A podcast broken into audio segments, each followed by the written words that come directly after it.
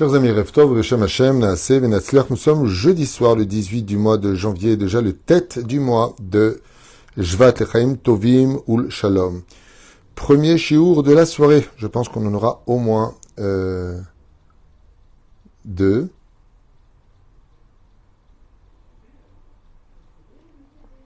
Alors, pour ce premier chiour,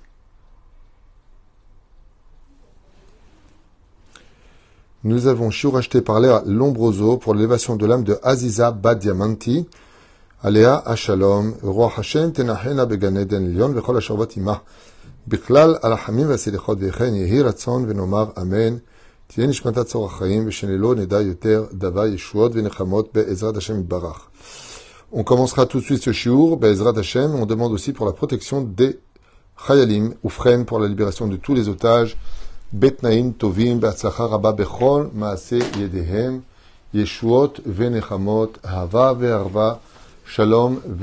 on commence tout de suite ce premier shiur en pensant à une excellente Refouachlama, Achlama Meira ou Briou Tetana pour tous les malades d'Israël. Je vous ai choisi un sujet avec l'aide d'Hachem très très intéressant sur un enseignement de mon honorable Baal Shem Tov. Ensuite, vous un shour pas moins intéressant sur un autre sujet que j'ai choisi de partager avec vous. Dans cette paracha de la semaine de la paracha de Brouille marqué dans le chapitre tête, verset 1, Vayimer Adonai Moshe, Bo el Paro, Le Créateur du monde nous dit ici, à propos de ce verset-là, enseigné par les élèves du Baal Shem Tov, que Vayemer Hashem el Moshe, Bo el Paro, viens avec moi, je prends, Elav, tu le paras, Ko Amar Hashem ainsi s'adresse le Dieu des Hébreux. Donc ici, on retrouve l'identité du peuple d'Israël comme étant le peuple hébreu. Donc n'oubliez pas que la dimension du mot juif est venu beaucoup, beaucoup plus tard, puisque les tribus ont été dispersées à l'époque de Nebuzradan, envoyé par Nabucodonosor, roi de Babylonie.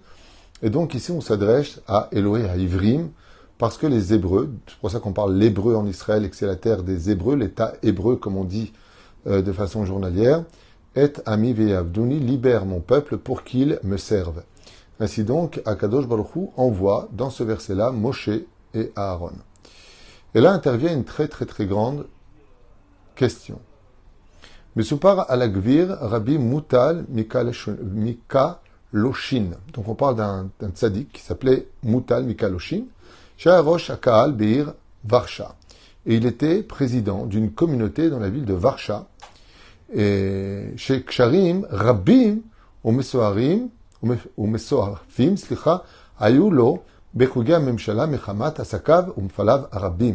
il avait de grandes connaissances avec les ministres et les gens du gouvernement.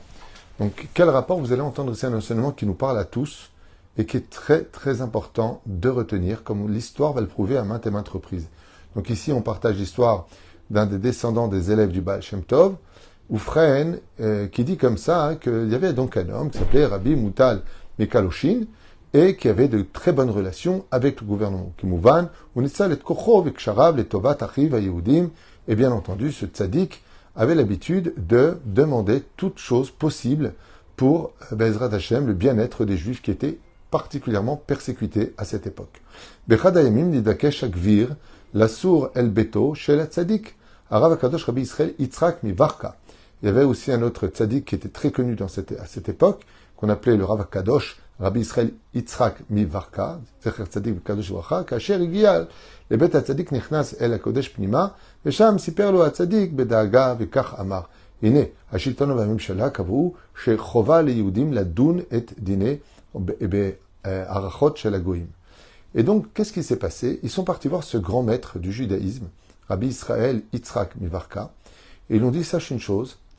au Parlement, un décret est sorti que les Juifs n'auront plus le droit de créer des bêtes dignes.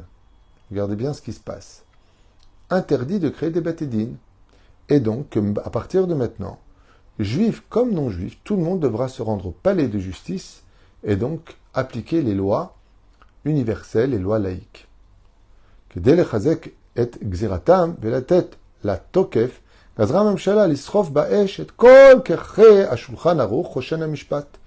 et donc, pour être certain que les juifs ne puissent plus juger dans les palais de justice juif, c'est-à-dire qu'on appelle le Din, ils ont ordonné qu'on brûle sur les quatre euh, parties du Shulchan Aruch, Mishpat, qui parle des lois justement des dîners mamonot, entre autres, qui nous parle donc de Shoskim Bedine Israël, Alpi Torat Moshe, et donc tout ce qui touche toutes les lois qu'on a l'habitude de régler devant le Beddin, donc de les brûler pour que les enseignants n'aient plus de référence, ne puissent plus regarder qu'est-ce que la Torah d'Israël propose comme loi, car nous les Juifs, nous avons une mitzvah de ne suivre que les lois de la Torah.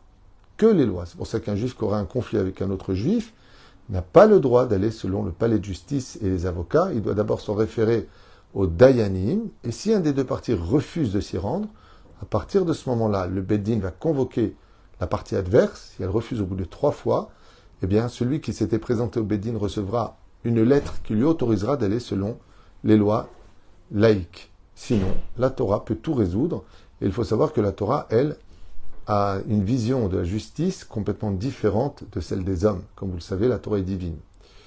Lashon, euh, shel et ומעדיך לנסות להשתדל אצל שרי הממשלה לבטל את הגזרה הקשה הזאת. Et donc, qu'est-ce qu'ils ont demandé à Rabbi Moutal et Kaloshin Ils lui ont demandé de lui qui avait des, connaissait les ministres, il parlait avec eux, d'aller là-bas et de leur demander d'annuler ce décret, que nous les juifs, nous avons une loi. Mamash, comme dit le Rav Ovadia Yosef, celui qui ne va pas selon les lois de la Torah, c'est comme si qu'il a pris le Sefer Torah tout entier, qu'il a jeté par terre, à sourd. Mais la vérité, c'est compliqué. Beaucoup de gens, malheureusement, au niveau du divorce, au niveau des conflits, prennent tout de suite des avocats. Ce qui est assourd. Il faut d'abord voir qu'est-ce que dit la halacha. Il y a même des gens qui veulent hériter d'une chose, selon la halacha, ils n'ont pas le droit à cet héritage, selon la halacha. Mais selon les lois laïques, ça leur revient de droit. Et ainsi donc, ils s'octroient par les lois laïques un droit de quelque chose qui leur est strictement interdit, considéré comme du vol selon la loi juive. D'où l'importance, si on est un juif consciencieux, qu'on croit en Dieu, en sa Torah, de demander à un Dayan comment on doit régler le problème avant de se prendre des avocats, de se déchirer les uns les autres et de faire n'importe quoi, car les lois elles-mêmes, comme en Israël, sont anglo-turques, maintenant américaines, ce qui fait que tu deviens chèvre. L'une loi contredit l'autre, c'est du n'importe quoi. Et à part cela, même si c'était des lois logiques, quoi qu'il advienne, nous avons le Shulchan Aruch qui est derrière et lui qui traite de tous les sujets et qui te dira le pialacha qui a tort ou qui a raison. Ibit Agvir Batsadik, donc ce personnage euh, qui était important, a regardé le tzaddik qui lui a dit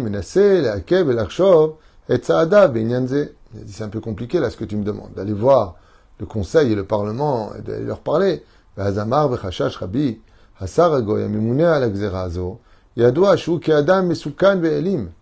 Et là, il lui annonce quelque chose. Il lui dit Sache que le ministre de la Justice qui a ordonné cette loi et qui est passée est un homme dangereux, cruel et de qui plus est extrêmement violent. Donc il lui a dit, ce que tu me demandes est très compliqué. Tov, ou Benosaf, ou Ragzan Ma'ir Chema. De qui plus est, c'est un homme qui se met tout de suite en colère, surtout si tu ne vas pas dans son sens. Et donc, qu'est-ce qu'il était en train de lui dire? Est en train de lui dire, ok, moi je veux bien y aller, mais le problème qu'il y a, c'est que je risquerais de le mettre en colère et, il va décréter des décrets encore plus difficiles sur les juifs. ki tadir al shulchanu.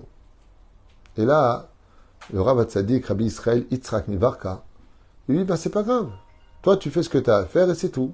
Et à ce moment-là, il lui dit, mais attendez, il y a aussi autre chose que je vous ai pas dit. Il a un revolver. Vous savez, là où on mettait à l'époque de la poudre, il y a une seule balle. Il a un revolver qui est toujours à côté de lui. Et dans sa colère, il peut aussi me tirer dessus. Donc il lui dit, c'est pas que je veux pas y aller, mais je risque ma vie.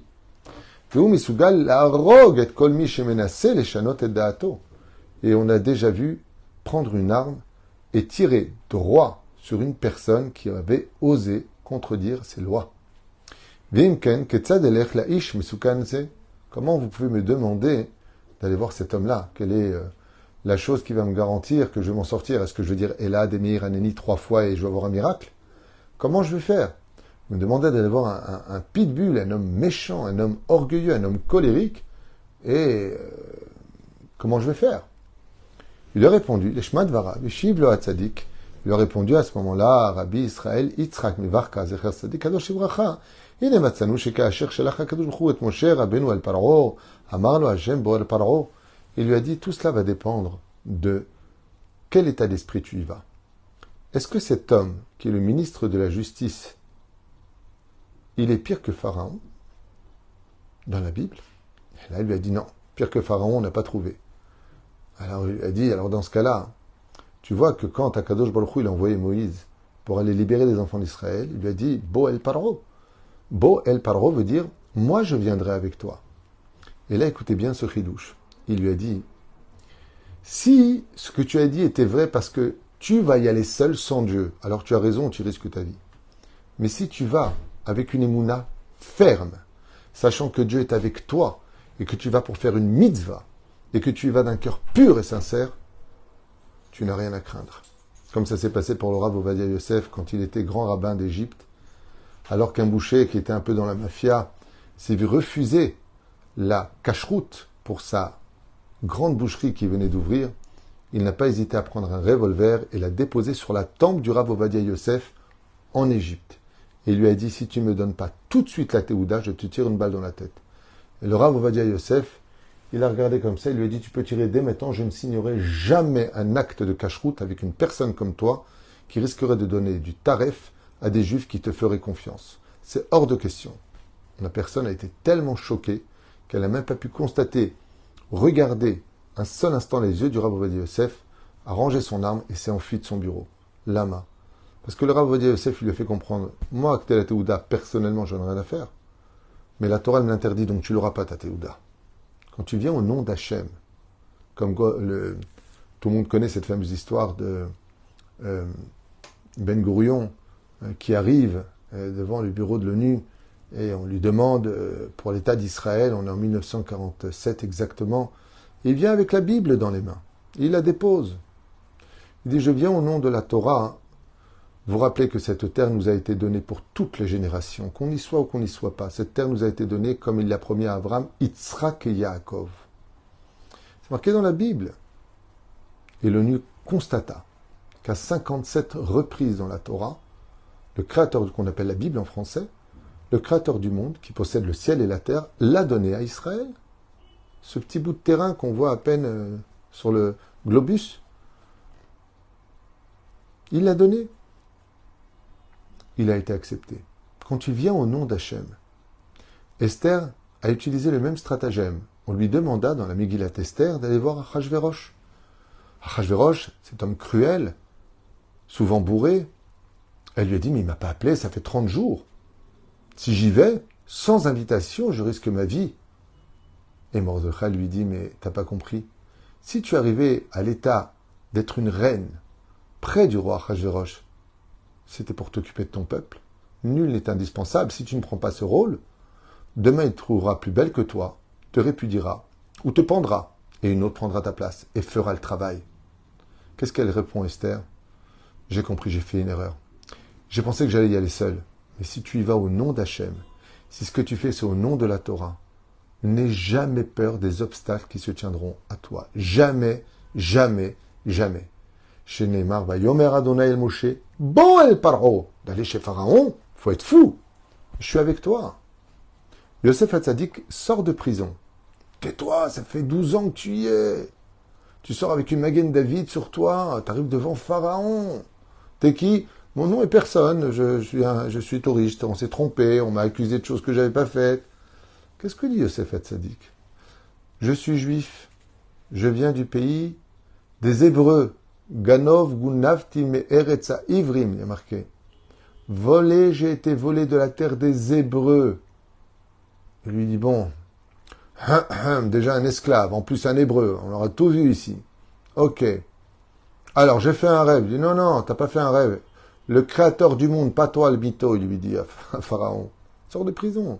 Il parle au Pharaon qui, qui, qui, qui assassinait 150 bébés le soir selon Midrash, 150 bébés la nuit parce qu'il se plongeait dans le sang, parce qu'il aurait la lèpre, selon euh, la légende qu'on raconte, les Midrashim. Vous vous rendez compte? Mais tais-toi, ne dis rien. Fais-toi petit. Non, non, pas du tout. Yosef Hatzadik qui vit avec Dieu, Bezrat Hashem, Imirtza Hashem, avec l'aide d'Hachem. Il n'y a que Dieu dans la vie. Ouh, il arrive devant Pharaon. Pharaon, il disait, moi je suis Dieu. Il disait à tout le monde, il s'empêchait d'aller aux toilettes, jusqu'à aller dans le Nil, à l'intérieur. Là-bas, il faisait ses besoins. Et donc, je disais, waouh, c'est un Dieu, il fait même pas ses besoins. Si, si. Si, si, il les faisait. Mais en secret. Et là vient Yosef Hatzadik, il lui dit, au fait, euh, Dieu, il a un message à te donner, le bouffon, là, en face. Qu'est-ce qu'il fait Pharaon? Il lui donne le sceau, il lui donne le sceptre, il dit, tout le monde maintenant l'écoutera. Personne ne contredira les ordres de Yosef Hatzadik. Mais comment t'as fait ça, Yosef? Beau, elle, quand tu es avec Dieu, partout où tu vas, il a pas. Tu peux pas rater ton histoire. Lo amar lo lech, lo Hashem, lech el paro, il lui a pas dit va chez Pharaon. Et là, beau, viens avec moi. Il lui a pas dit va, viens avec moi. Le Baal Shem Tov nous apprend que si dans tout ce que tu fais, tu prends un Kadosh Baruch avec toi, dans le travail, dans tes relations familiales, professionnelles, sociales, amicales, il y a toujours Hachem, n'aie peur de personne. Ni des gens méchants, ni des gens pas méchants. Va jusqu'au bout, n'aie peur de personne. Ils te comprendront tôt ou tard parce que Dieu est avec toi.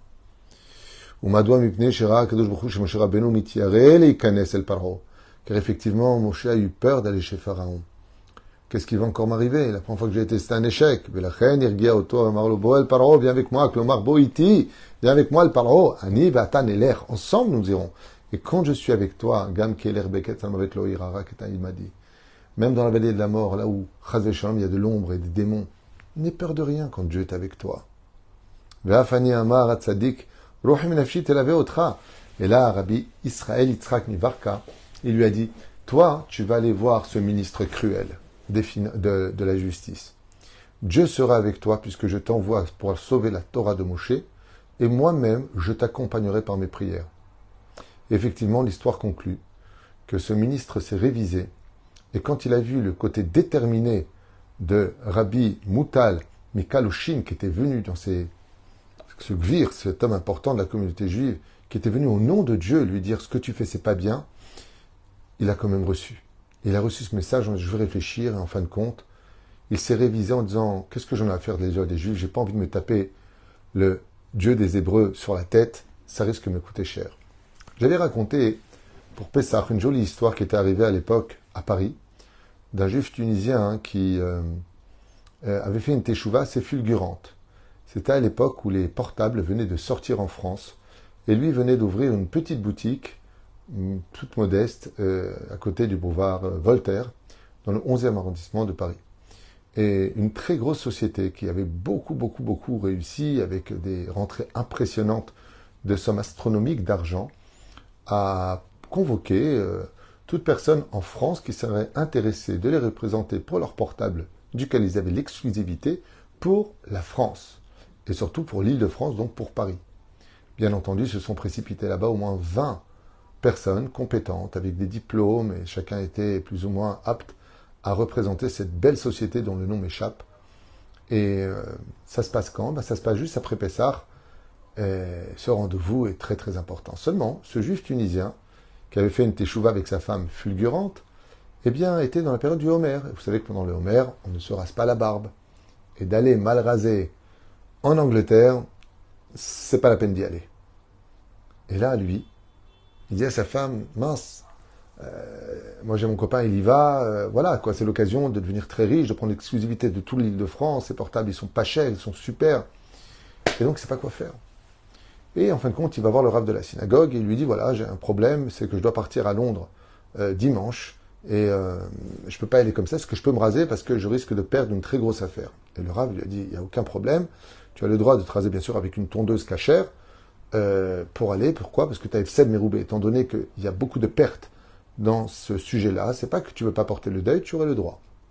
Sa femme, elle le voit entrer dans la salle de bain et lui dit Qu'est-ce que tu fais ben, Je vais me raser si tu vas te raser Oui, je vais me raser.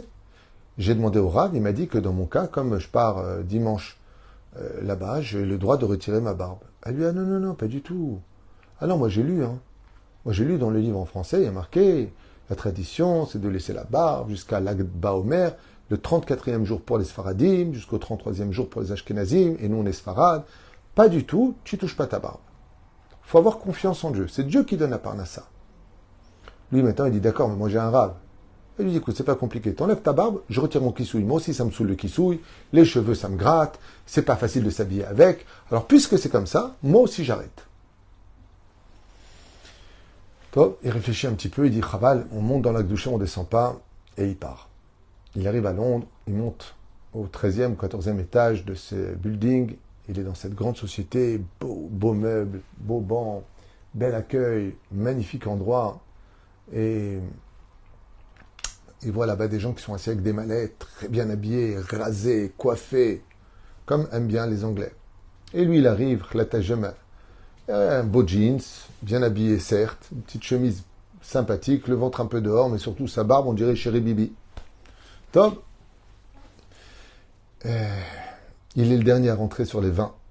Et à ce moment-là, les trois associés, dont le, PDG qui est au centre, commencent à leur parler un anglais un peu tunisien comme ça, euh, on ne comprend pas grand-chose. Et bon, ils se débrouillent, ils leur parlent, euh, voilà, j'ai une petite boutique, mais j'ai de l'ambition, votre produit m'intéresse, je vis à Paris, je suis sérieux. Et les trois associés comme ça, qui, qui roulent des millions tous les mois avec leur nouveau portable, le regardent très curieux, ils n'ont rien à faire de ce qu'il raconte, et ils sont tous concentrés sur sa barbe. à ce moment-là, le PDG principal lui dit, mais vous saviez que vous avez rendez-vous avec nous aujourd'hui? Il lui a dit, ah oui, bien sûr, puisque je suis là. Alors pourquoi vous n'êtes pas allé vous raser? Vous n'avez pas honte de vous présenter devant nous avec une barbe ah Qu'est-ce que vous voulez que j'y fasse? Je suis en deuil. Je dis, ah, vous êtes en deuil? Pardon, toutes mes condoléances. De qui? Il dit de Rabbi Akiva. Euh, enfin, de ses élèves. Il y avait 24 000 élèves. Surpris, les trois Anglais disent 24 000 élèves? Il étudie où? Ah, ben, il étudie à Jérusalem à l'époque. Hein. Enfin, je ne sais même pas, je crois que c'est dans le nord d'Israël. Ils s'embrouillent. Mais il y a combien de temps? Oh, 1800 ans, 2000 ans. Et là, ils sont stupéfaits, ils le regardent comme ça, et lui disent Attendez, attendez, attendez. Vous êtes en deuil d'un rabbin à vous que vous n'avez jamais vu, ni d'Adam ni d'Ève, et vous gardez la barbe, vous venez à ce rendez-vous parce que c'est votre tradition, parce que la loi vous le demande, et vous n'avez même pas pensé à vous raser Il lui a dit Ah non, non, non, non, non, non, non, pas du tout. Ah non, non, c'est pas possible. C'est notre tradition, nous on est juifs et, euh, et c'est comme ça. Il dit Bon, écoutez, on va, on va, s'arrêter là. On vous remercie. Il dit Oh, de toute façon, je m'attendais pas à autre chose.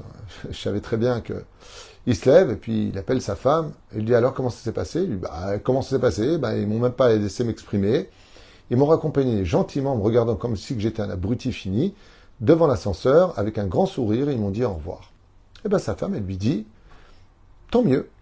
Et ben c'est ce que veut Dieu, il n'y a pas de problème. Seulement voilà, qu'après l'Akba Omer, il reçoit un courrier. Et dans le courrier, on lui demande de revenir au bureau car il a été sélectionné pour les représenter en Ile-de-France. Truc de fou. Truc de fou. Il n'en revient pas. Sa femme lui fait un grand sourire. Tu vois Tu vois Maintenant, tu peux y aller. L'agban mère s'est passé. Et il arrive là-bas, costumé. Et cette fois, il est rasé. Il arrive devant eux. Il le regarde comme ça, avec un grand sourire. Et le PDG lui dit Vous avez été sélectionné alors que tous étaient beaucoup plus compétents que vous. Mais la seule personne qu'on cherchait parmi les gens qui sont venus, c'est une personne qui ne se prend pas pour une tête. On cherche des bras en Europe. On cherche des bras à Paris. On ne cherche pas des têtes qui nous prennent la tête, qui vont changer les formules, qui vont... Et vous, quand on vous a vu venir avec votre tradition, à suivre des lois que vous connaissez à peine selon ce que vous nous avez dit, pour une personne que vous ne connaissez ni d'Adam ni d'Ève, qui s'appelle euh, Akiba, Rabbi Akiva, il lui a dit, c'est exactement le genre de personnage qu'on cherchait. Quelqu'un qui discutera pas nos ordres, qui fera exactement ce qu'on lui demande, dans le système que nous on veut, et pas qui se la jouera patron sur notre dos. C'est la raison pour laquelle on vous a choisi. Parce que vous, vous avez été fidèle à vos lois depuis 2000 ans. Donc on peut vous faire confiance au moins pour 20 ans de travail ensemble. Félicitations. C'est justement parce qu'il est venu avec la fierté de suivre la tradition juive au nom de Dieu, que son contrat a été le seul qui a été accepté alors qu'il n'avait aucune chance logique de remporter ce contrat qu'il a rendu très riche par la suite, grâce à sa femme, mais surtout grâce à Dieu. Baruch Adonai Olam, Amen Amen. N'oubliez jamais, quand on vient avec Hachem, partout où on va. Tu n'as jamais rien à craindre. Dieu sera toujours avec toi.